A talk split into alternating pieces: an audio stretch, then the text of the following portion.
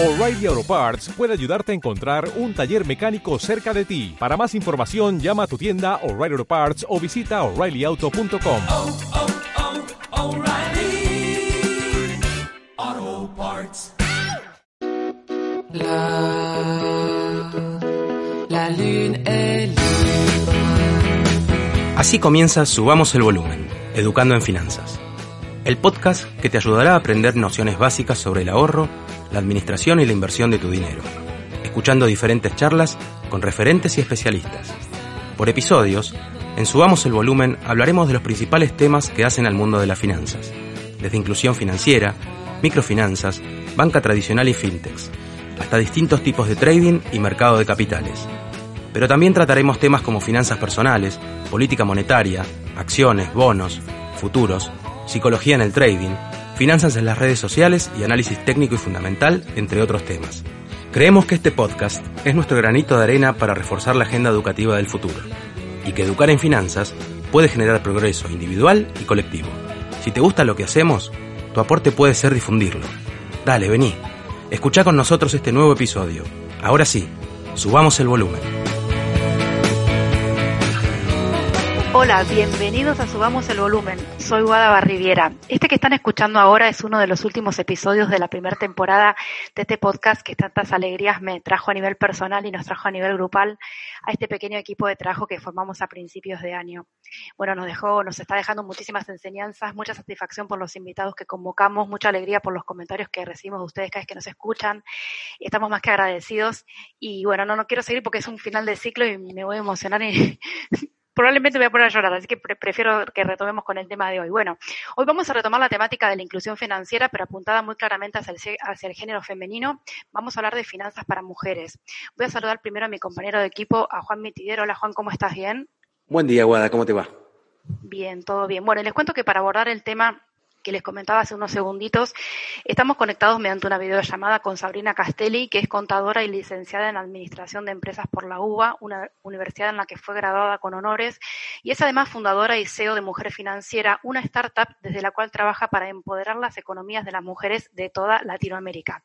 Bueno, bienvenida Sabrina a este espacio, subamos el volumen y muchísimas gracias por haber aceptado nuestra invitación. Hola, buenos días. Bueno, muchas gracias por la invitación y muchas gracias por la introducción. Bueno, buenísimo. Eh, bueno, Sabrina, mira, estuve leyendo bastante sobre vos y sobre tu historia, tanto personal como profesional, y me gustaría que le cuentes sobre todo a nuestra audiencia eh, cuáles nombrarías como antecedentes más importantes de mujer financiera, porque claramente la idea de la startup que terminaste creando está muy relacionada con vivencias personales tuyas. Quisiera que nos cuentes un poquito. Sí, bueno, todo se origina, digamos, en la historia familiar. Eh, bueno, mi familia tuvo una tragedia, que es que mi padre falleció en un accidente muy joven, con 33 años, y en ese momento mi mamá tenía 34 años, yo tenía 9 años y mi hermana tenía 7 días. Y era una familia muy tradicional, donde obviamente él se encargaba de toda la gestión financiera de la casa. Entonces, ante la tragedia y el escenario no planificado, mi mamá tuvo que salir a primero trabajar para poder ser el sustento de la familia y segundo, aprender a organizar la economía familiar.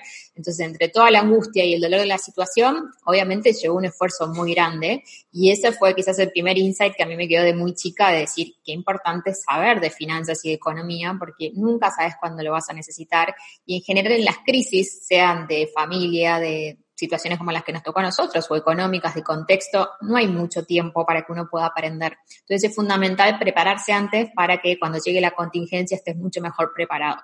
Ese fue el primer aprendizaje que tuve.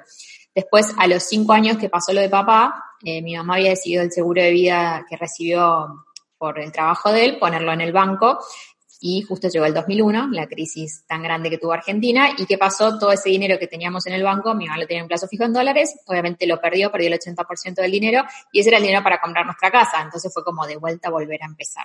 Así que fue otro hito que también me marcó de, en ese momento quería entender por qué nos había pasado eso, o sea, no, no entendía la economía, tenía 14 años, entonces necesitaba saber qué había pasado.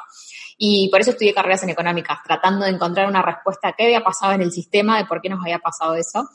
Y destino o no, mi primer trabajo, como yo venía con muy buen promedio en la facultad y demás, me contratan de KPMG, que es uno de los estudios internacionales más grandes eh, de auditoría. ¿Y a qué proyecto me mandan? Auditar bancos de inversión. Así que a los 19 años, ese fue mi primer trabajo. Y ahí aprendí muchísimo y, y, ahí empecé a entender cómo funcionaba el sistema financiero, quiénes eran cada uno de, los jugadores que están dentro de este sistema, los bancos, los reguladores, eh, las, empresas que hacen las auditorías y demás. Y bueno, ahí empecé a entender mucho y lo que más me llamó la atención fue que cuando empecé a relacionarme con toda esa gente del mundo financiero y yo les preguntaba, ¿y qué pasó en tu situación en 2001? Y como que mucha gente no le había agarrado el corralito. Y no tenía que ver con el segmento social, ¿no? Porque yo hablaba con gente, cuando sos auditor, hablas desde con un junior de operaciones de back office hasta con un gerente que lidera un área del banco. Y la verdad que todos me, me decían, no, bueno, yo tomé esta decisión, esta, y me da cuenta que todos tenían como información, educación. Claro. No información de, uy, sé que va a venir un corralito, sino como información de, de, buenas prácticas de tus finanzas personales, de saber cómo diversificar tus ahorros, cómo tomar decisiones. Entonces yo decía, ¿cómo puede ser que toda esta gente tiene acceso a ese conocimiento y en mi familia nadie lo sabía? ¿Por qué pasa eso? Entonces ahí tuve ese primer insight que más o menos tenía 20 años de decir, ¿por qué funciona esto así? ¿Por qué hay gente que tiene acceso a esta información y gente que no? Yo encima estudiaba carreras en económicas y en ese momento también me habían convocado para ser ayudante de administración financiera y lo primero que empezaba a ver era que dentro del programa de la facultad no había una materia exclusiva para finanzas personales. O sea, en administración financiera vos les enseñás a los alumnos a gestionar las finanzas de una compañía, no las propias finanzas. Entonces ahí también como que empecé a decir, ah, claro, mira, acá tampoco te enseñan. De hecho, yo, que eh, profesionalmente me iba muy bien, tenía un puesto muy importante para mi edad en ese momento, me costaba también el tema, o sea, y había estudiado administración de empresas, era contadora, había trabajado en bancos y había ciertos temas de la gestión del dinero que me costaban. Entonces ahí empecé esa búsqueda de información, ahí ya tenía como 25 años, y me di cuenta que en Argentina casi no había mucha bibliografía en ese momento, no estaba en boca de todo el mundo como hoy, que hay muchísimas plataformas y blogs y demás, sino que vos si querías aprender sobre esos temas tenías que empezar a buscar bibliografía del exterior. Así que yo aprendí mucho leyendo muchas cosas de Europa, Estados Unidos, pero en Latinoamérica de por sí no había mucha información. Y cuando aprendí muchísimo, empecé a cambiar mi propia gestión y vi un cambio enorme. O sea, de casi no ahorrar a empezar a ahorrar, de dejar de gastar demasiado con las tarjetas de crédito, de empezar a entender el mundo de las inversiones, meterme más en el mundo de las inversiones. Entonces como que dije, wow, mira cómo cambió mi economía, gracias a que entendí cómo funciona todo esto. ¿Qué pasa si yo comparto este conocimiento con otras mujeres? Porque va a haber un montón de mujeres que quieren acceder a esta información y no está fácil. Porque vos si googleabas te aparecían muchísimas blogs del exterior, muchas veces de la realidad económica de otros países, que te era difícil claro. aplicarlo a Argentina. Hay mucha bibliografía de Estados Unidos, pero la realidad de Estados Unidos económica es muy distinta, ¿no? O sea, como que ellos tienen otro manejo económico. Eh, así que así fue como que empecé y dije, bueno, voy a arrancar con un blog. Yo ahí empecé a ver que había una necesidad, porque empecé a preguntarle a mujeres que tenía a mi alrededor, y además empecé a investigar y me encontré con métricas como que en ese momento, por ejemplo, el Banco Mundial decía que solo el 51% de las mujeres en Latinoamérica tiene una cuenta bancaria, el 11% ahorra y el 10% dispone de crédito. Esas métricas fue como, como hicieron un, un, crash en mi mente claro. y dije, acá hay que hacer algo. Como que son esos momentos donde vos decís, una vez que sos consciente no puedes ser indiferente a esa necesidad que tiene la sociedad. Entonces, a partir de ahí dije, yo quiero construir una empresa que dé una solución a esto, porque yo sé el impacto que estas métricas tienen en una familia, yo lo viví. O sea, yo siempre digo, yo soy hija de una mujer que no tuvo acceso a educación financiera ni a productos financieros cuando más lo necesitaba. Y sé el dolor que eso genera en la familia. Entonces, a partir de ahí fue que quise empezar a construir una compañía. Y en ese momento mucha gente me decía que no iba a tener mercado, que cómo iba a arrancar sola un emprendimiento siendo mujer, sin ser del palo de tecnología, porque yo venía más del perfil negocios. Y bueno, como no tuve mucha aceptación, digamos, del mundo así más inversor y demás, dije, bueno, voy a arrancar sola y les voy a mostrar que esto sí es posible. Y así empecé, más con un pensamiento tipo bootstrapping, de decir, voy a arrancar chiquito, voy a ir validando de a poco cada producto que quiero desarrollar. Y así empecé con una página web con dos mil pesos. Y así arrancó Mujer Financiera. Claro, que comenzó siendo un blog. Eso te iba a preguntar. Comenzó siendo o sea, un blog. Sí, tal cual. ¿Y qué es exactamente hoy? O sea, porque hablamos un poquito de los, de los antecedentes. ¿Qué soy mujer financiera? ¿Cómo lo definís? Y hoy es una startup eh, que tiene como objetivo colaborar con la inclusión financiera de todas las mujeres del mundo. Ya ni siquiera vamos a Latinoamérica o Argentina porque nos dimos cuenta que el problema era mucho más grande. Primero por toda la información y las métricas a las que accedimos y segundo porque orgánicamente eh, nuestros clientes empezaron a ser, 20% de nuestros clientes son de todas partes del mundo. No te puedo decir un único país porque está mixeado de lo que se te ocurra. Tengo mujeres de Rusia, de habla hispana, que me compran, de Japón, de Tailandia, de Francia, de España, de Inglaterra. Entonces, eso me demostró que el problema era mucho más grande e incluso que hay ciertos contenidos de educación financiera que aplican para cualquier persona, independientemente del país o de la cultura. Obviamente hay una parte que sí se customiza mucho más de acuerdo a cada mercado, pero te diría que el 70% es core a cualquier persona que maneja dinero. Impresionante. ¿Y cómo, cómo fue el momento en el que te jugaste por el emprendimiento? Porque por lo que estuve leyendo, vos tenías, bueno, tu trabajo y hacías un, un trabajo así como de hormiguita, ¿no? Hasta que en un momento te, te jugaste. ¿Cómo fue? Sí, lo planifiqué, esa es la realidad. O sea, cuando decidí que quería ser emprendedora, eh, ya tenía 30 años, había trabajado mucho en el mundo corporativo, eh, había llegado a ser gerente regional de una compañía multinacional, había manejado un equipo de 60 personas, o sea, todos los skills de gestión y liderazgo de equipo ya los tenía desarrollados y, tenía ganas de hacer esta idea y dije, bueno, ¿cómo voy de, de, poco a más? ¿Cómo minimizo el riesgo que tiene emprender? Y la manera de minimizarlo fue decir, bueno, voy a imaginarme que mi empleador es mi primer inversor porque me está pagando un sueldo todos los meses que a mí me permite pagar mis cuentas y todo el tiempo que yo no esté trabajando en mi oficina 918 se lo voy a dedicar a mi negocio. Entonces me armé un plan donde me levantaba a las 6 de la mañana, de 6 a 9 trabajaba en Mujer Financiera, las nueve me iba a la oficina, al mediodía almorzaba en el escritorio, que yo me acuerdo que la gente miraba como diciendo, esta chica qué aburrida, que no viene a charlar, y yo estaba a full, decía, armando mi imperio, claro. esa hora, mientras almorzaba en el escritorio, y a las seis salía de la oficina y de vuelta en casa hasta las nueve, diez de la noche seguía trabajando. Así estuve casi seis meses, y ahí empecé a ver que empezó a traccionar y empecé a tener los primeros clientes que eh, se interesaban como en una parte más como de coaching financiero, de asesoramiento financiero, donde yo lo que hacía básicamente era compartirles lo que yo hacía para gestionar mi economía y cómo yo he visto esos cambios. Y empecé con una mujer, con dos, con tres, cuando iban 20 y en las 20 había funcionado el sistema, dije, acá hay algo yo tengo que estandarizar esto. Entonces yo les cobraba un pequeño fee a esas mujeres y cuando igualé el 50% de mis ingresos en relación de dependencia, yo dije, si yo dedicándole estas 4 o 6 horas por día, estoy ganando esto, si yo dejo mi trabajo, esas 8 horas se las destino a mi negocio, claramente lo mismo que gano en mi trabajo en relación de dependencia lo voy a ganar seguro. Y fue así. Entonces en ese momento dije, listo, ahora sí es momento de dedicarme full time a esto, porque ya tenía validado la idea, la necesidad, y ya había visto que funcionaba con muchas mujeres. O sea, tenía como mi pequeño MVP, podríamos decir, eh, validado en ese sentido. Y ahí fue donde me lancé, con lo cual me lancé bastante segura, porque había probado todos esos meses previos distintas herramientas para comunicarme con estas mujeres y acercarlas a nuestros servicios.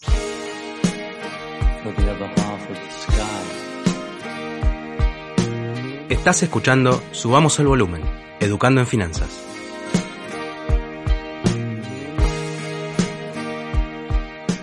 Sabrina, en este podcast entrevistamos hace un par de meses a, a Guibert uno de los fundadores de Globant, y le preguntamos por las distintas etapas por las que pasó su empresa, que hoy es global y hasta cotiza en, en Nueva York. Entonces nos gustaría que hagan lo mismo con, Mujer Financiera, porque ya han ganado más de un premio, pero conocer su recorrido creo que puede resultar inspirador para más de una persona que nos escucha. Eh, bueno, siempre siguiendo esta mirada de empezar pequeño, bonito y barato, ¿no? Entonces, como que como yo no tenía capital al principio, tenía que hacer mucho con pocos recursos. Y yo en ese momento dije, bueno, ¿qué puedo hacer yo sin invertir capital que me permita ir traccionando mi negocio? Y lo primero que se me vino a la cabeza fue redes sociales. Entonces, lo primero que hicimos fue abrir una cuenta de Instagram y empezar a ponerle mucha cabeza creativa a esa cuenta para que orgánicamente empiece a traccionar. Y eso nos funcionó muy bien. Nosotros no invertimos nada en publicidad hasta hace dos meses y la empresa tiene dos años. O sea, todo el crecimiento de estos casi dos años fue orgánico.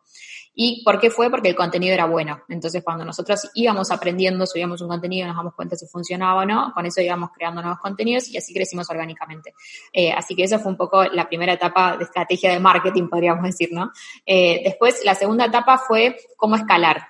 Cuando vimos que los contenidos que creábamos funcionaban, empezamos a armar cursos y primero lo hicimos presenciales. Los hicimos presenciales porque queríamos tener el contacto con la gente y saber qué le pasaba a la gente cuando venía un curso y si el contenido efectivamente le servía. Entonces hacíamos encuestas previas y posteriores y a los seis meses le dábamos seguimiento para ver cuál iba a ser el impacto en la economía de esa mujer por haber accedido a ese contenido.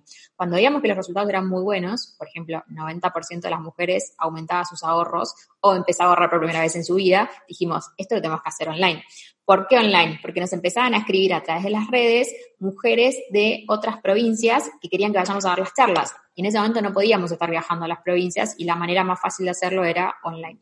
Entonces, ¿qué hicimos? Grabamos los cursos con Zoom. Yo los subía un link de Drive, o sea, todo muy económico, no pagaba ninguna plataforma, nada, y así los distribuía. Y así estuve como seis meses. Y de repente los cursos online empezaron a crecer en demanda. Además, aclarar que yo grababa sin el micrófono que tengo ahora, sin la cámara HD, o sea, con la compu, el contenido. Como el contenido era bueno, no importaba tanto el formato y tampoco estaba tan, eh, no era tan común la educación online como es hoy. Entonces también la gente era menos exigente respecto de la calidad y esa fue una ventaja de ese momento. Así que los vendíamos muy económicos porque nuestro objetivo era llegar a mucha gente y eso hacía que la gente nos comprara y nos compraba más, más. Y el boom lo tuvimos, no me olvido más, que fue en noviembre en un Cyber Monday, que empezamos a hacer promociones. O sea, ahí podría decir que mezclamos la estrategia de marketing que teníamos con una estrategia ya más comercial y ese día triplicamos la facturación. O sea, fue como que veníamos vendiendo un número, no sé, como 10 mil pesos por mes en ese momento y de repente vendimos como 60 mil. O sea, era como que no entendíamos qué había pasado y tampoco habíamos hecho tanto. Era, hicimos unas piezas un poco más creativas en Instagram y nada más. Entonces ahí empezamos a ver, acá hay algo. Y de hecho no estaba en mis, planes hacer cursos online. Como que yo arranqué con eso porque era una manera que encontraba de financiarme para poder dedicarme full time al emprendimiento e ir pensando la aplicación que yo quería crear. ¿Por qué sabía desde un principio que necesitaba una aplicación? Porque cuando yo al principio vi que este problema era tan grande, yo dije, tengo que crear un producto que sea escalable. Y la única manera de que algo escale es que esté en tu teléfono todos los días. Entonces sabía que tenía que ir por ese camino, pero tenía que construir el paso a paso para llegar a eso, porque hacer una aplicación es muy caro, obviamente. Así que ahí empezamos con los cursos, le empezamos a poner mucha más cabeza estratégica a los cursos y nos dimos cuenta que traccionaba mucho más. Y en el medio también nos empezaron a llamar empresas, porque ¿qué pasa? Cuando vos tenés audiencia, las empresas dicen, a ver qué está haciendo esta persona, y encima audiencia en un segmento que no está explotado, educación financiera para mujeres. Entonces nos empezaron a llamar los bancos, los mejores bancos de Argentina nos llamaban para dar charlas. Entonces ahí también decíamos, che, acá hay algo, vamos a potenciar las empresas del B2B. Entonces ahí empezamos a trabajar en ventas B2C, B2B, hacer charlas, educación para estas empresas y también nos empezaron a llamar empresas que no eran bancos, como por ejemplo, no sé, el Marriott, para que capacitemos a toda su estructura de mujeres que trabajaban dentro del hotel.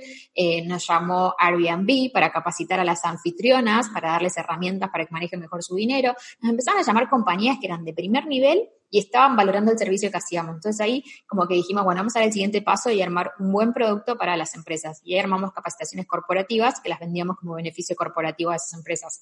Así que ahí diversificamos. Segundo paso súper importante, diversificar ingresos. Eso nos permitió empezar a tener un flujo de capital fijo más los cursos que seguían creciendo y de esa manera pudimos empezar a invertir en equipo. Entonces ya ahí yo ya no hacía sola los contenidos, tenía gente que me ayudaba, tenía gente que me ayudaba con las redes. Entonces de a poquito íbamos diciendo, bueno, ¿qué queremos contratar? Queremos contratar el diseñador de la app. Bueno, ¿cuánto nos sale? Tanto dinero. ¿Cómo hacemos para facturar ese dinero adicional en dos meses? Entonces creamos toda una estrategia comercial. Cuando generamos ese dinero, listo, lo contratábamos. Y así íbamos haciendo cada paso de la contratación. De esa manera llegamos a marzo con la pandemia y nos explotó todo pero ya teníamos todo preparado porque los cursos ya estaban súper profesionales grabados, los contenidos, el equipo estaba medianamente armado, éramos dos personas full time y otras cuatro personas part time. Hoy somos 12 personas trabajando, pasaron seis meses desde marzo, ¿no? Entonces, la pandemia nos aceleró todo porque, porque se duplicó la audiencia digital. Y eso es súper importante para un emprendedor, ir leyendo lo que pasa en el contexto. Al duplicarse la audiencia, cada acción que vos haces te trae más cantidad de personas más cantidad de gente. Y encima, al haber hecho un muy buen trabajo previo, nosotros somos una compañía 100% centrada en los usuarios. Uno lo escucha mucho esto, pero llevarlo a la práctica es difícil. ¿Qué implica eso? Que cada decisión que yo tomo dentro de la empresa la consulto con mis clientes, antes que con mi equipo. Chicas, ¿les gusta esto? Tengo un grupo de WhatsApp con las 40 mejores clientas y todo el tiempo les pregunto a ellas qué les gusta, qué no les gusta, qué tenemos que mejorar. Entonces, eso va guiando nuestro mapa de toma de decisiones y de crecimiento de producto y de empresa. Entonces, ¿qué pasó con la pandemia? Todas las mujeres que yo había capacitado, que para ese momento ya eran como 10.000, me dijeron, Sabri, me cambiaste la vida, porque ahora mi negocio cerró, mi trabajo me dejó de pagar y yo tengo el fondo de emergencia, porque vos me enseñaste hace un año lo que es. Y esas mujeres empezaron a viralizar y nuestra comunidad explotó. Y no sabíamos de dónde llegaba tanta gente. Hicimos un estudio porque agarramos a todas estas mujeres y dijimos, a ver, ¿a cuántas mujeres nos referías? Y nos dimos cuenta que cada mujer que había llegado a Mujer Financiera nos refería entre 3 a 6 mujeres. Y de esas 3 a 6, el 50% convertía, o sea, se sumaba a la comunidad y compraba un curso. Entonces nuestras ventas, si yo te muestro los números de los últimos seis meses, crecieron un 1.600% post pandemia, ¿no? Y yo siempre digo, ¿por qué pasó esto? Por un muy buen trabajo cercano al cliente, de entender lo que le pasa, por siempre organizarnos en dar un buen servicio para ellos y por tomar decisiones como súper medidas en la etapa que íbamos creciendo. No querer, uh, voy a buscar un inversor y le digo todo esto. Yo decía, no voy a perder tiempo convenciéndole a alguien de todo lo que voy a hacer. Le voy a mostrar que lo puedo hacer. Ese fue el camino que yo tomé. Y así llegamos a esta etapa, eso nos permitió generar una facturación muy grande que le invertimos 100% en el desarrollo de la aplicación y así llegamos a desarrollar la aplicación que ya la lanzamos ahora en septiembre. Qué bueno. Emprender, eh, vos sabés que es una carrera con obstáculos y, y si encima lo paso a Argentina, cada tanto te llueve torrencialmente. Sí. ¿Qué te pasó en el camino? ¿Algún momento de frustración eh, donde hubo que sacar fuerzas de otro lado, donde hubo que ser más creativo? El primer año creo que lloraba tres veces por semana, de cansancio, porque era mucho trabajo, yo estaba sola, porque el dinero no alcanzaba y yo decía, estoy pidiéndole plata a todo el mundo, porque al principio la gente que me financiaba era friends and families, o sea, un familiar le decía, mira, necesito 20 mil pesos para pagarle este, bueno, toma, necesito, o sea, sacaba préstamos personales yo, me financiaba con mis tarjetas de crédito, me acuerdo estar diciendo, soy mujer financiera y me estoy endeudando con las tarjetas, o sea, esto no está bien, pero bueno, estoy apostando a armar una empresa, o sea, yo creía en lo que hacía y estaba dispuesta a correr ese riesgo, pero mentalmente es muy difícil porque vos decís, si esto sale mal, ¿cuánto tiempo me va a recuperarme de esto? Pero yo tenía tanta fe en el producto y estaba tan segura que servía que decía, bueno, vale la pena correr ese riesgo y bancarme esa presión. Y esa presión explotaba en esos llantos tres veces por semana. Eh, así que esos fueron momentos muy duros. Y después también me pasó que el primer desarrollador que contraté para la aplicación, como yo no sabía nada de tecnología, o sea, yo los últimos tres años trabajé en una empresa de tecnología que hacíamos productos digitales para grandes empresas. Entonces yo sabía gestionar un proyecto de tecnología, sabía lo que tenía que tener, pero obviamente no entiendo el código porque no soy perfil tecnológico. Entonces, cuando empecé a trabajar con esta persona, lo que empecé a ver es que el proyecto no avanzaba. Yo quería un MVP y hacía seis meses que no tenía el MVP listo. Y cuando revisaba la plataforma tenía 100 de bugs y cosas a arreglar y a mejorar y decía, no, no me está entendiendo, esto no está haciendo Agile, esto no está haciendo el famoso Lean, acá hay un problema. Y cuando empecé a tratar de hablar con el desarrollador, lo que me di cuenta es que teníamos miradas distintas de producto. Yo tenía una mirada de MVP, hacer las cosas barato, rápido, fácil salir, y él tenía una mirada como más de la vieja escuela, si se quiere, más lo que se llama waterfall, que construye un proyecto grande, lo divide en etapas. Entonces, claro, él me estaba armando un monstruo de un producto que yo ni siquiera sabía si iba a funcionar. Entonces ahí entendí que estábamos en distinta sintonía y teníamos distinta filosofía de desarrollo de producto y tuve que tomar la decisión de decir, bueno, esto no va, porque hoy tenemos este problema y mañana vamos a tener otro, porque vos querés construir productos de una forma distinta a la que la quiero construir yo. Entonces ahí tomé la decisión de, terminar esa relación y tuve que empezar de cero el desarrollo de la aplicación con otro equipo. Y fue muy doloroso porque habíamos trabajado seis meses, yo ya tenía un equipo de cinco personas que habían trabajado, que esperaban ver ese resultado, había ganado premios ya con esa idea, que estaban esperando ver mi aplicación y tuve que poner la cara y decir, salió mal el desarrollo, vamos a empezar de vuelta. Y así empecé. Pero bueno, empezar de vuelta y a raíz de esa experiencia, después en un mes y medio tuve mi MVP. O sea, de seis meses no haberlo tenido por elegir una metodología de desarrollo quizás mucho más compleja para la etapa en la que yo estaba, eh, hizo que después en un mes y medio encontré la persona adecuada que me hizo avanzar, tuvimos el MVP y así pudimos salir.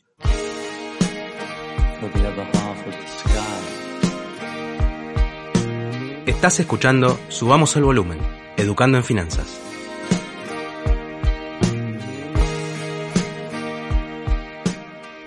Eh, Sabrina, ¿y a qué se debe que las mujeres tengan un sesgo de falta de confianza en relación a temas de dinero? Bueno, no hay un único origen de eso. Eh, los distintos estudios que hay de mercado lo que demuestran es, por un lado, tiene que ver con la evolución de la sociedad.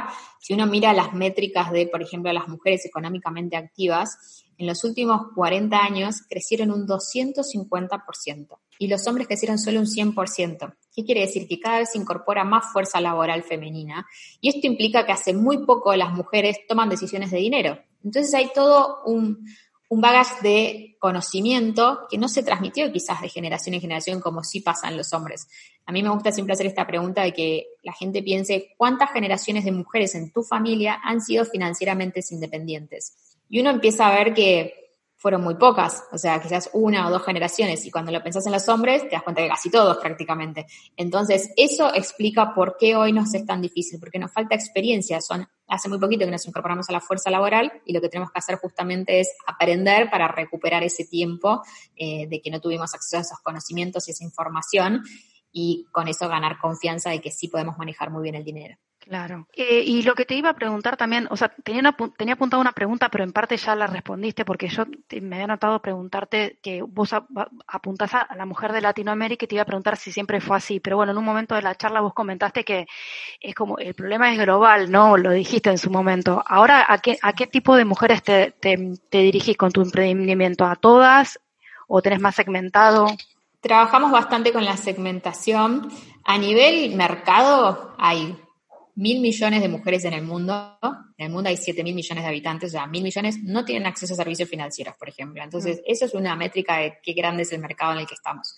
Eh, y segundo, que nosotros arrancamos con segmento medio de la pirámide, podríamos decir, son mujeres que tienen quizás algún estudio profesional, terciario universitario, pero que no tienen acceso a educación. Entonces, trabajamos bastante con ese segmento, esos fueron nuestros primeros clientes, y son los clientes que necesitan educación y están dispuestos a pagar por ese servicio. Entonces, nos focalizamos en eso justamente para generar revenue.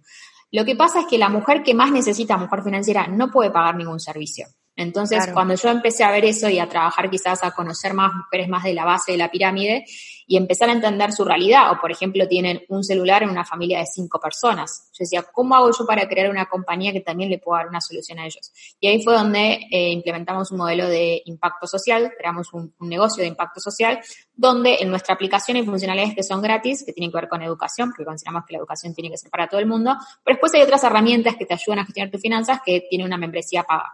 Ahora, por cada membresía que una mujer paga, nosotros donamos una membresía a una mujer de la base de la pirámide. De esa manera lo que buscamos es como generar un cambio sistémico en esta industria financiera donde las mujeres que quizás están en un segmento económico mejor puedan ayudar a que las mujeres de la base puedan acceder a educación y puedan crecer también económica y socialmente. Entonces, hoy nuestros segmentos son los dos, nuestros clientes vendrían a ser el segmento medio, pero nuestras beneficiarias van a ser todas las mujeres de la base que no tengan ni educación ni servicios financieros, porque nuestro objetivo final es después conectar a esas mujeres una vez que les enseñamos con distintas fintech y bancos para que accedan a esos servicios también dentro de nuestra plataforma. Claro, espectacular. ¿Y qué necesidades comunes crees que hay entre, entre las mujeres de, bueno, de la región y el dinero? ¿Qué necesidades comunes? Bueno, la, primera más fuerte es el tema de como la planificación, como no pensar el día a día. Latinoamérica tiene tantas crisis económicas que a veces se hace difícil planificar, sobre todo estás en Argentina, porque mm. mucha gente dice, bueno, ¿para qué? Si me cambian todo todo el tiempo, viene una crisis. La realidad es que también eso se resuelve con educación. Está comprobado que la gente que aprende de finanzas está mejor preparada para las crisis. Esto que les contaba antes de, bueno, la gente que tenía su fondo de emergencia en la pandemia estuvo mucho mejor posicionada. Eh, así que ese es el primer tema. Pensar en planificación es lo que más les cuesta, pero cuando lo entienden son súper aplicadas, como que lo llevan muy a la práctica y eso se hace armando un presupuesto familiar y gestionando la economía no solo en el hoy, sino pensar, bueno, en tres meses cuánto dinero vamos a gastar. En mi país hay inflación, los precios me van a subir, tengo que contemplar que o voy a tener que cada vez comprar menos o generar ingresos adicionales para no perder capacidad de poder adquisitivo. O sea, ser consciente de esas realidades las ayuda mucho a gestionar mejor el dinero. Así que es un tema, el presupuesto y la planificación. Y después está el otro tema que es las mujeres que quizás ya tienen un pequeño ahorro, tienen mucho miedo de invertir. ¿No? Como que el mundo de las inversiones no le habla a la mujer, es, es, una industria que en sí está como, hay muchos hombres que trabajan en esa industria y como que mucho del contenido y de la forma de acercarse a los clientes tiene como esa mirada más masculina. Y las mujeres, la verdad que pensamos el dinero de una forma distinta, nos gusta tomar menos riesgo, el riesgo es uno de los temas por los cuales las mujeres no invierten, porque no entienden el riesgo y no están dispuestas a correrlo. Quizás los hombres sí son más propensos al riesgo. Eh, así que hablarle de las inversiones y explicarles que el riesgo no es malo, que la clave es entenderlo y mitigarlo, es muy importante, porque eso les empieza a generar confianza de que saben lo que están haciendo. Cuando ellas entienden muy bien cómo funciona, avanzan, pero necesitan entender. Entonces, esos son los, dos mundos donde trabajamos mucho, en el orden y la planificación y en el acceso a las inversiones, a, empezar a probar y entender cómo funciona el mundo de las inversiones. Bueno, aclaro que esto te lo pregunto solo desde el lado financiero. Pero ¿qué opinión tenés de, nosotros, de los hombres, en, relación a eso? No, yo creo que hay de todo, como todo en la vida. La verdad que ese mito de que la mujer gasta y el hombre administra es un mito de la sociedad, porque yo veo a mujer financiera, tengo 5% de mis clientes son hombres, y son maridos, esposos, hermanos de clientas que los han traído, que los han obligado a estar en nuestros vivos o porque ellas aprendieron a administrar y me dice, él no administra bien y quiero que aprenda y me lo traen. y la verdad que después el feedback de esos hombres es re positivo y me dicen, tenés razón, me ayudó un montón lo que dijiste. Entonces, no es que el hombre administra bien o la mujer, es un tema que no sé, la sociedad en algún momento lo construyó y bueno, es desafío de ahora que los dos en ese sentido somos iguales, o sea, podemos ser buenos administradores o malos y eso se soluciona aprendiendo. Así que creo que en ese sentido estamos en igualdad. Eh, lo que obviamente cambia es que obviamente la mujer tiene menos posibilidades de acceder a, productos y demás, y ahí está el tema de la igualdad de género y trabajar sobre eso. Por eso nosotros nuestros servicios son abiertos para todo el mundo. Ahora nuestras acciones de impacto social van a estar siempre dirigidas a las mujeres, porque es donde sentimos que hay que hacer la diferencia para generar esa igualdad. Ahora, si los hombres quieren usar nuestros cursos, nuestra aplicación, tenemos hombres en la aplicación que me dicen, hombre y me encanta tu app. Entonces, como para nosotros eso es una satisfacción enorme, porque el conocimiento se tiene que expandir en la familia. No importa si llega por la mujer o por el hombre. Si vemos que la mujer es más de compartir el conocimiento, como que se lo comparte con el marido, con la madre, con la hija, con las amigas. Por ahí el hombre se queda con sus temas y lo habla con sus hombres amigos. No lo comparte tan abiertamente, no es tan de comunidad como si somos las mujeres. Entonces esas son distintas maneras de, relacionarse, digamos. Y después también creo que está bueno que hay muchos hombres que hoy en día ya tienen una mirada súper distinta y mucho más integradora, ¿no? En que las obligaciones de la casa se dividen entre los dos, que los dos tienen un buen empleo y generan un buen ingreso entonces yo creo que está mucho más eh, medido eso hoy en día, ¿no? Mucho más igualitario en un punto. Así que no, por nuestro lado, yo creo que los hombres, al contrario, muchos se dan cuenta de esto y colaboran con la causa.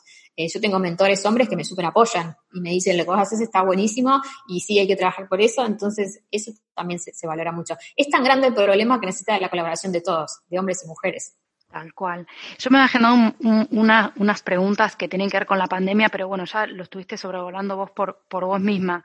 Eh, te quería preguntar si vos notaste eh, a partir de la pandemia más interés de las mujeres. Eh, bueno, creo que lo dijiste, ¿no? Que hubo una explosión de cursos, pero no, me acuerdo si dijiste que ahí justamente habían hecho acciones concretas o fue al revés. O sea, tuvieron como mucha demanda los cursos.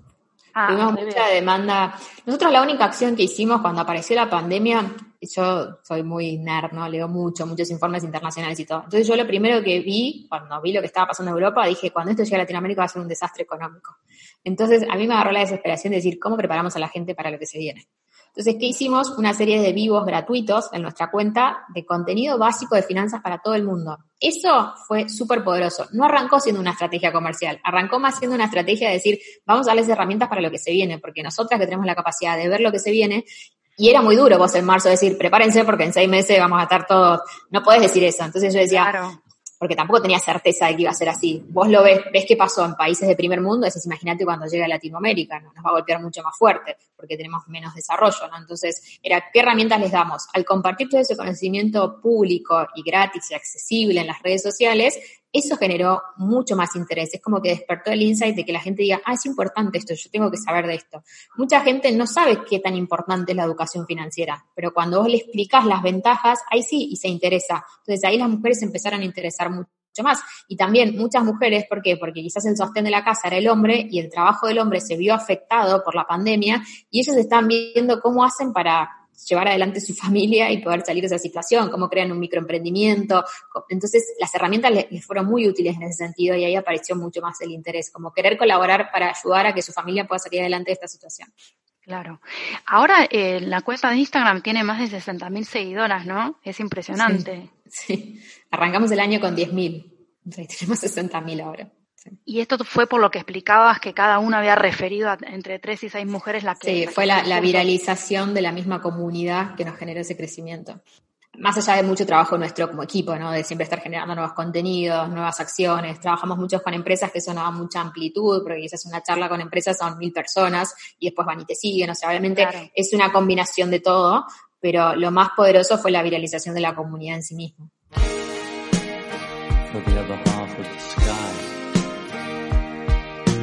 Estás escuchando Subamos el Volumen, Educando en Finanzas.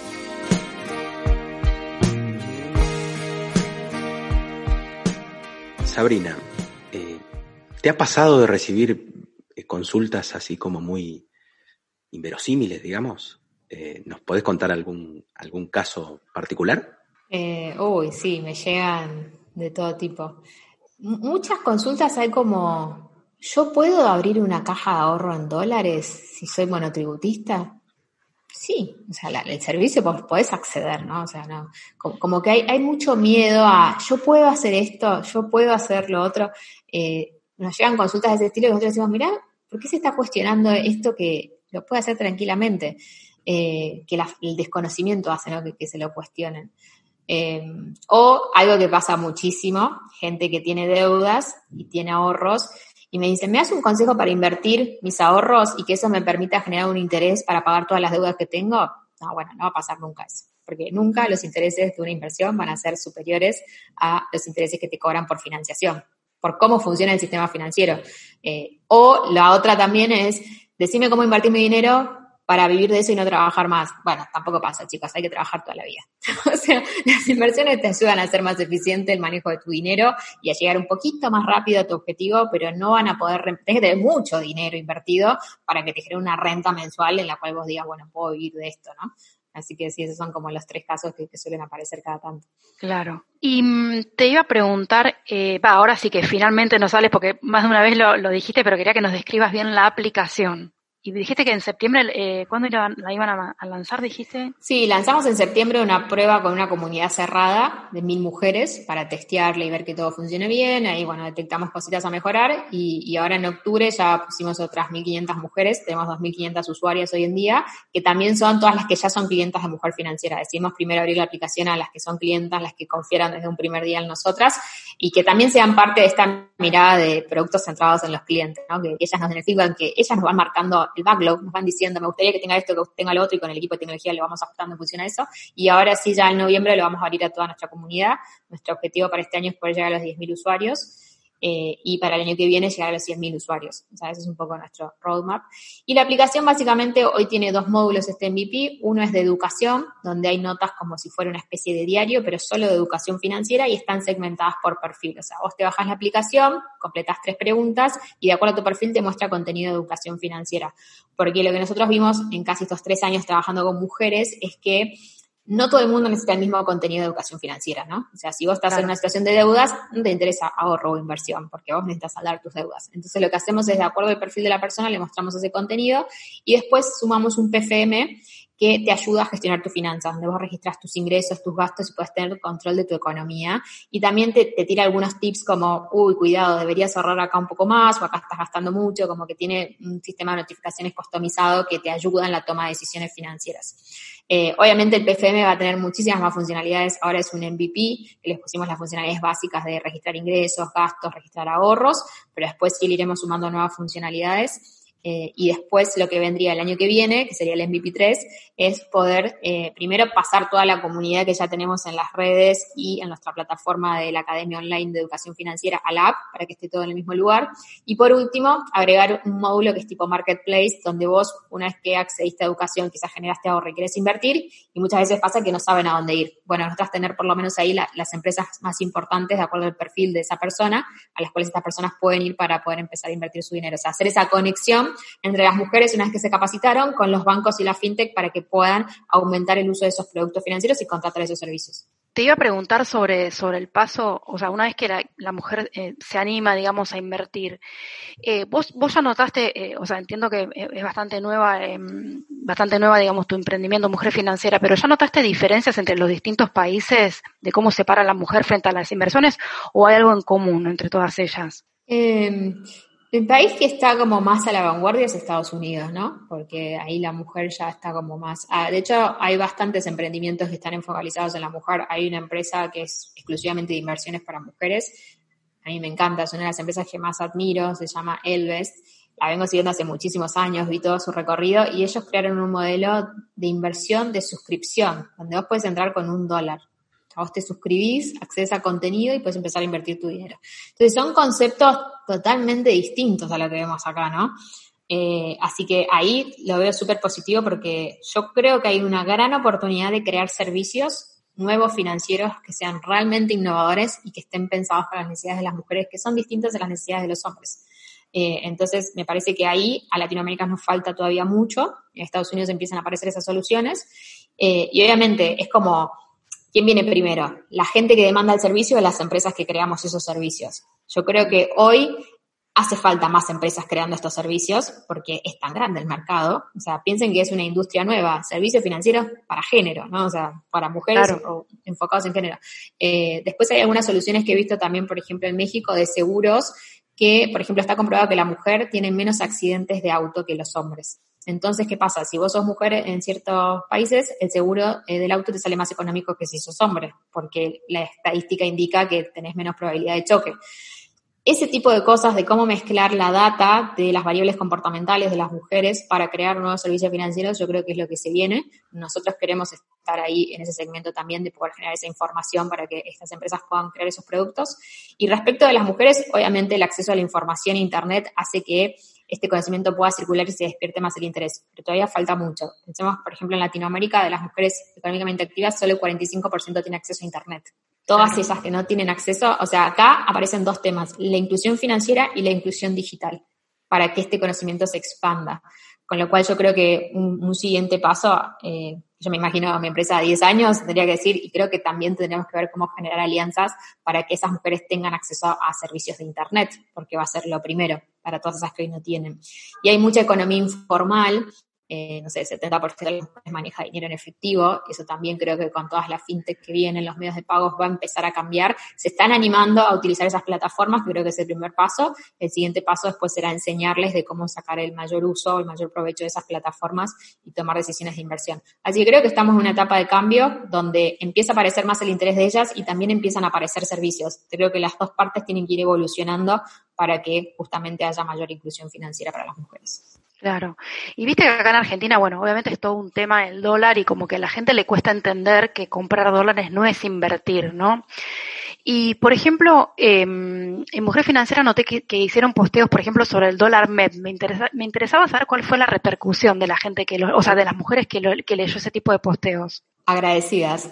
Agradecidas. Claro, porque como que descubrieron. ¿no? no sabían que esto existía antes? claro. le, le, hicimos muy fácil. La verdad no es complejo comprar dólar MEP, lo que hace falta es que te expliquen el paso a paso y, cómo funciona y bueno, cuándo puedes hacerlo y cuándo no, ahora que hay tantas restricciones para acceder a, los dólares en Argentina. Eh, pero la verdad es que la reproducción fue súper positiva, esos contenidos fueron unos de los que mejor performance tuvieron eh, y no solo... Lo interesante es que no termina ahí. O sea, vos cuando a la gente le das acceso a un servicio que no conocías, se lo mostrás y le mostrás cómo usarlo, es re poderoso porque generas un engagement. Mm. A nosotros nos llegan mensajes todos los días, 30 mensajes chicas, nos cambiaron la vida, me cambiaron la vida a mí, a mi familia. Hace un año atrás me parecía imposible poder ahorrar y hoy ahorro, invierto en criptomonedas, en fondos comunes, en acciones, en CEDAR, porque la escuché a Sabri eh, y me explicó porque compré sus cursos. Entonces el cambio es enorme realmente el impacto. Nosotros tenemos una métrica de los cursos, los tenemos segmentados por lo que es presupuesto orden, eh, ahorro e inversiones. Por ejemplo, de las mujeres que hicieron inversiones, el 75% empezó a invertir por primera vez, o sea, se abrió una cuenta comitente y nunca había tenido una cuenta comitente. Claro. Estamos hablando de 5.000 mujeres que hicieron el curso, o sea, el 75% de esas 5.000 mujeres empezaron a invertir y nunca en su vida habían invertido, ¿no? Entonces, eso es re poderoso para la industria, porque abre nuevos mercados, genera más mercado, y para estas mujeres también, porque van a ser más eficientes en la administración de su dinero. ¿Y, qué, bueno, justamente tiene que ver con esto que, estuviste hablando, ¿Qué, ¿qué, nivel de conocimiento consideras que tienen las mujeres argentinas sobre todo el tema de la bolsa? muy poco, sí, no, muy poco, muy, muy poco. Lamentablemente muy poco, ahí hay mucho para hacer, eh, pero se reinteresan. O sea, creo que no lo tienen porque nadie salió a contárselos y a ofrecérselos. Claro, no es que lo conocen como que hay mucho interés. Sí, hay mucho interés, la mayoría sí tiene mucho interés. Eh, como que tiene el interés en, hacerlo sencillo. Hay también un mito, ¿no? Como que el mundo de las inversiones. Primero está el mito de que el mundo de las inversiones es solo para la gente de mucho dinero, lo cual es totalmente falso. Desde 100 pesos o 5 dólares vos podés invertir. Entonces ahí las barreras bajaron completamente respecto al acceso. La siguiente barrera, ¿cuál es? Y entender lo digital. Tengo muchas mujeres clientas de 45 o 50 años que quizás tienen profesiones donde no trabajan con la computadora, psicopedagogas, kinesiólogas, abogadas, como que no están habituadas a lo digital. Entonces ya entrar a un broker digital, hacer todo el, el, onboarding, como que ya eso las pone bastante incómodas. Hay gente que nos dice, yo en el home banking no toco botones que no sea pagar porque me da miedo. Claro. A pesar de que vos tocas el botón de inversiones y no hace nada, ¿no? Nos manifiestan eso, me dicen, a mí me da miedo tocar el botón de inversiones porque siento que van a sacar plata. No, no te van a sacar plata. Entonces, eso se resuelve con educación, o sea, hay una parte de educación digital, de mostrarles los pasos a pasos, eh, pero cuando vos les demostrás eh, cómo funciona, la, conversión de ir hacia ese producto es muy alta realmente. Así que claro. el interés es mucho. Se dice que la mujer es más emocional que el hombre. ¿Cómo, cómo repercute esto en, en la mujer y las finanzas?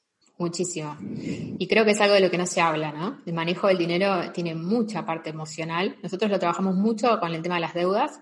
En general, cuando una persona tiene deudas, tiene algún desequilibrio en otra área de su vida, porque la realidad es que la mala gestión del dinero no es otra cosa que la manifestación de una mala gestión en tu vida en general.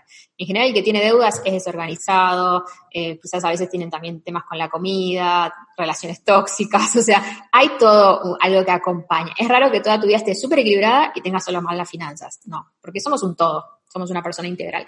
Entonces, nuestro enfoque de las finanzas, ¿por qué es tan exitoso con las mujeres? Porque yo soy súper empática de decir, chicas, esto no es solo el dinero. Vos cuando empezás a trabajar tu dinero, el dinero pone en manifestación. Cuando ves tus números y te das cuenta que estás gastando mucho más dinero del que recibís todos los meses en tu trabajo en ropa, algo no está bien. ¿Por qué estás haciendo eso? ¿no? Como hacerte la pregunta. Y muchas veces es para tapar emociones, muchas veces es ansiedad, muchas veces es felicidad, es enojo. O sea, hay mucho de la psicología en la conducta del consumidor. Esto está comprobadísimo con el marketing. Lo que creo que pasa es que las finanzas nunca hizo esa conexión, de que seguimos siendo personas emocionales, que tomamos decisiones de dinero. Entonces es probable que si vos estás angustiada, y bueno, una manera de sentirte mejor, vayas y compres y te sientas mejor. Ahora, después cuando ves que eso te afecta a tu economía y te aleja de tu objetivo, quizás tu objetivo es ahorrar para tu departamento, para tus vacaciones, uno se lo empieza a cuestionar. Y ahí es donde aparece el poder, y ahí es donde uno se empodera, donde uno dice, yo realmente quiero gastar dinero en esto y no gastar dinero en las vacaciones que le quiero dar a mi familia. No, no quiero. Entonces, la próxima vez que vaya a comprar algo lo voy a pensar, me empiezo a ser un poco más consciente. Eh, entonces, las emociones son súper importantes para entender nuestro comportamiento de compra. Todos tenemos emociones con el dinero, buenas o malas. Lo que hay que hacer es entender cuál es nuestra emoción y ver qué mecanismos puedo desarrollar yo o hábitos financieros saludables, que llamamos nosotras, que te ayuden a cambiar eso. Por ejemplo, en mi caso yo era la gastadora, yo siempre lo digo, yo era la María Shopping, yo me compraba todo. Hasta que un día me cuestioné que tenía el, el, placar lleno de ropa y decía, che, estoy alquilando, ¿qué onda? Esto no está bien, no me gusta. Entonces, en algún momento eso chocó en mi mente. Y cuando empecé a hacer todos esos cambios para decir, no, voy a construir un plan para comprar mi departamento, no importa si me lleva 5, 10 años, 20, pero es lo que yo quiero, eh, ahí empecé a tomar otras decisiones de compra, ¿no? Los números me ayudaron a ver mis emociones y me ayudaron a cambiarlas. Entonces, es súper importante conocer nuestras emociones para tomar decisiones de dinero, ya sea por compras o, por ejemplo, por inversión. ¿Cuánto riesgo estoy dispuesta a tolerar? Yo muchas veces digo, si vos vas a tomar una decisión de inversión que te hace estar todas las noches con los ojos abiertos, es una mala decisión. Por más que sea súper rentable, porque afecta a tu bienestar. Esto tiene que ser un equilibrio en tu vida. Las finanzas se tienen que impulsar a que tu vida sea mejor. Por eso es tan importante el dinero. El dinero sí importa y mucho, porque te ayuda a alcanzar tus objetivos, te ayuda a tener una mejor calidad de vida para vos, para la gente que amás, pero eso tiene que estar en equilibrio. Si vos estás sacando un montón de deudas de préstamos y la pasás mal, bueno, no, no está bien, o con las inversiones lo mismo. Tenés que entender y sentirte seguro. Yo, de hecho, con las inversiones soy bastante conservadora y a veces prefiero una inversión que me da menos rentabilidad, pero que me deja más tranquila. Y está bien. O sea, hay decisiones que se toman a veces que no son las más rentables financieramente, pero son las que más tranquilidad te dan. Entonces, hacer el mix entre eso, entre conocer cómo funcionan las finanzas, conocer tus emociones y en función de eso tomar la mejor decisión. Por eso no hay una única decisión financiera para todo el mundo. Muchas veces me dicen, tengo no sé cuántos dólares, ¿qué me recomendás hacer? Y digo, nada, porque no sé tu situación no sé tu emoción, no sé cómo estás vos financieramente, si tenés ahorro de emergencia, para qué estás ahorrando, Dos personas podemos tener la misma cantidad de dinero y la inversión ideal para cada uno puede ser completamente distinta. Entonces es importante entender eso, que somos personas y no somos todos iguales. Así que las emociones influyen 100% en las decisiones de inversión o de finanzas. Sarina, te voy a hacer la última pregunta y creo que se, va a conectar bastante con, con la primera, que eh, cuando empezaste a hablar de tu situación personal, todas las vivencias que tuviste cuando eras chica. Y esto no lo había pensado, pero después de escucharte me quedé reimpresionada con, la verdad que una, una admiración impresionante. Y te iba a preguntar lo siguiente, ¿qué dice tu mamá hoy cuando te ve? O sea, todo lo que lograste, porque en parte tiene que ver, tiene mucho que ver con ella. No puede creer. Me dice, no puedo creer lo que estás haciendo. dice, no, ella obviamente está súper orgullosa. Y yo siempre le digo, yo soy lo que te vi a vos. O sea, yo te vi a vos salir adelante de una situación en la que vos creías que no ibas a salir y saliste. Vos me mostraste que una mujer puede alcanzar lo que cree que no puede, lo puede hacer. Entonces yo al haberla visto a ella crecer de esa manera, eh, para mí fue la mayor inspiración. O sea, el mejor mensaje que me dio fue, vos puedes alcanzar lo que quieras así todo el contexto esté totalmente en tu contra, vas a poder hacerlo. Y la verdad que algo que, veo en Mujer Financiera es que la historia de mi mamá es una historia en un millón de historias. La cantidad de historias que nos llegan de mujeres que pasan por situaciones tremendas, violencia económica, violencia doméstica, trabajos donde las explotan, eh, parejas que no las dejan trabajar, parejas que también pasan por tragedias, que se separan y se encuentran solas con tres o cuatro chicos y salen adelante y arman un microemprendimiento y buscan un trabajo y le dan la educación. O sea, la mujer tiene una fuerza y una potencia enorme para cuidar a su familia y creo que está bueno también contar eso, ¿no? Como que podemos hacer todo para que cuando una mujer esté en una situación difícil, escucha, escuche que todas las demás que pudieron, porque eso te da una fuerza enorme. Ese es el poder de la comunidad para mí más grande. Saber que otra persona lo pudo lograr te habilita que vos también lo quieras lograr. Yo soy muy de compartir mi experiencia emprendedora, decir, yo arranqué con cero pesos. Yo tengo una empresa que factura un montón de dinero, que me permite dar un montón de empleo y que me permite crecer. Yo pude, vos vas a poder también. Es mucho trabajo, es mucho esfuerzo, seguro, pero la realidad es que todas podemos. La clave es poder comunicar eso para que más mujeres lo hagan y para que más mujeres justamente se, se desempeñen y se empoderen, ¿no? Impresionante, me encantó. Muchísimas gracias, Sabrina. No, Muchas gracias. Sabrina. Muy lindo lo que hacen. Y bueno, y todo el éxito porque realmente necesitamos que ese desbalanceo entre hombres y mujeres en finanzas se vaya equilibrando un poco, ¿no? Así que está buenísimo lo que. Felicito. Muchas gracias chicos por la invitación, un placer haber estado acá con ustedes. Hasta acá, subamos el volumen. Educando en Finanzas. Podés encontrarnos en Spotify, Google Podcast, iTunes y en iVoox.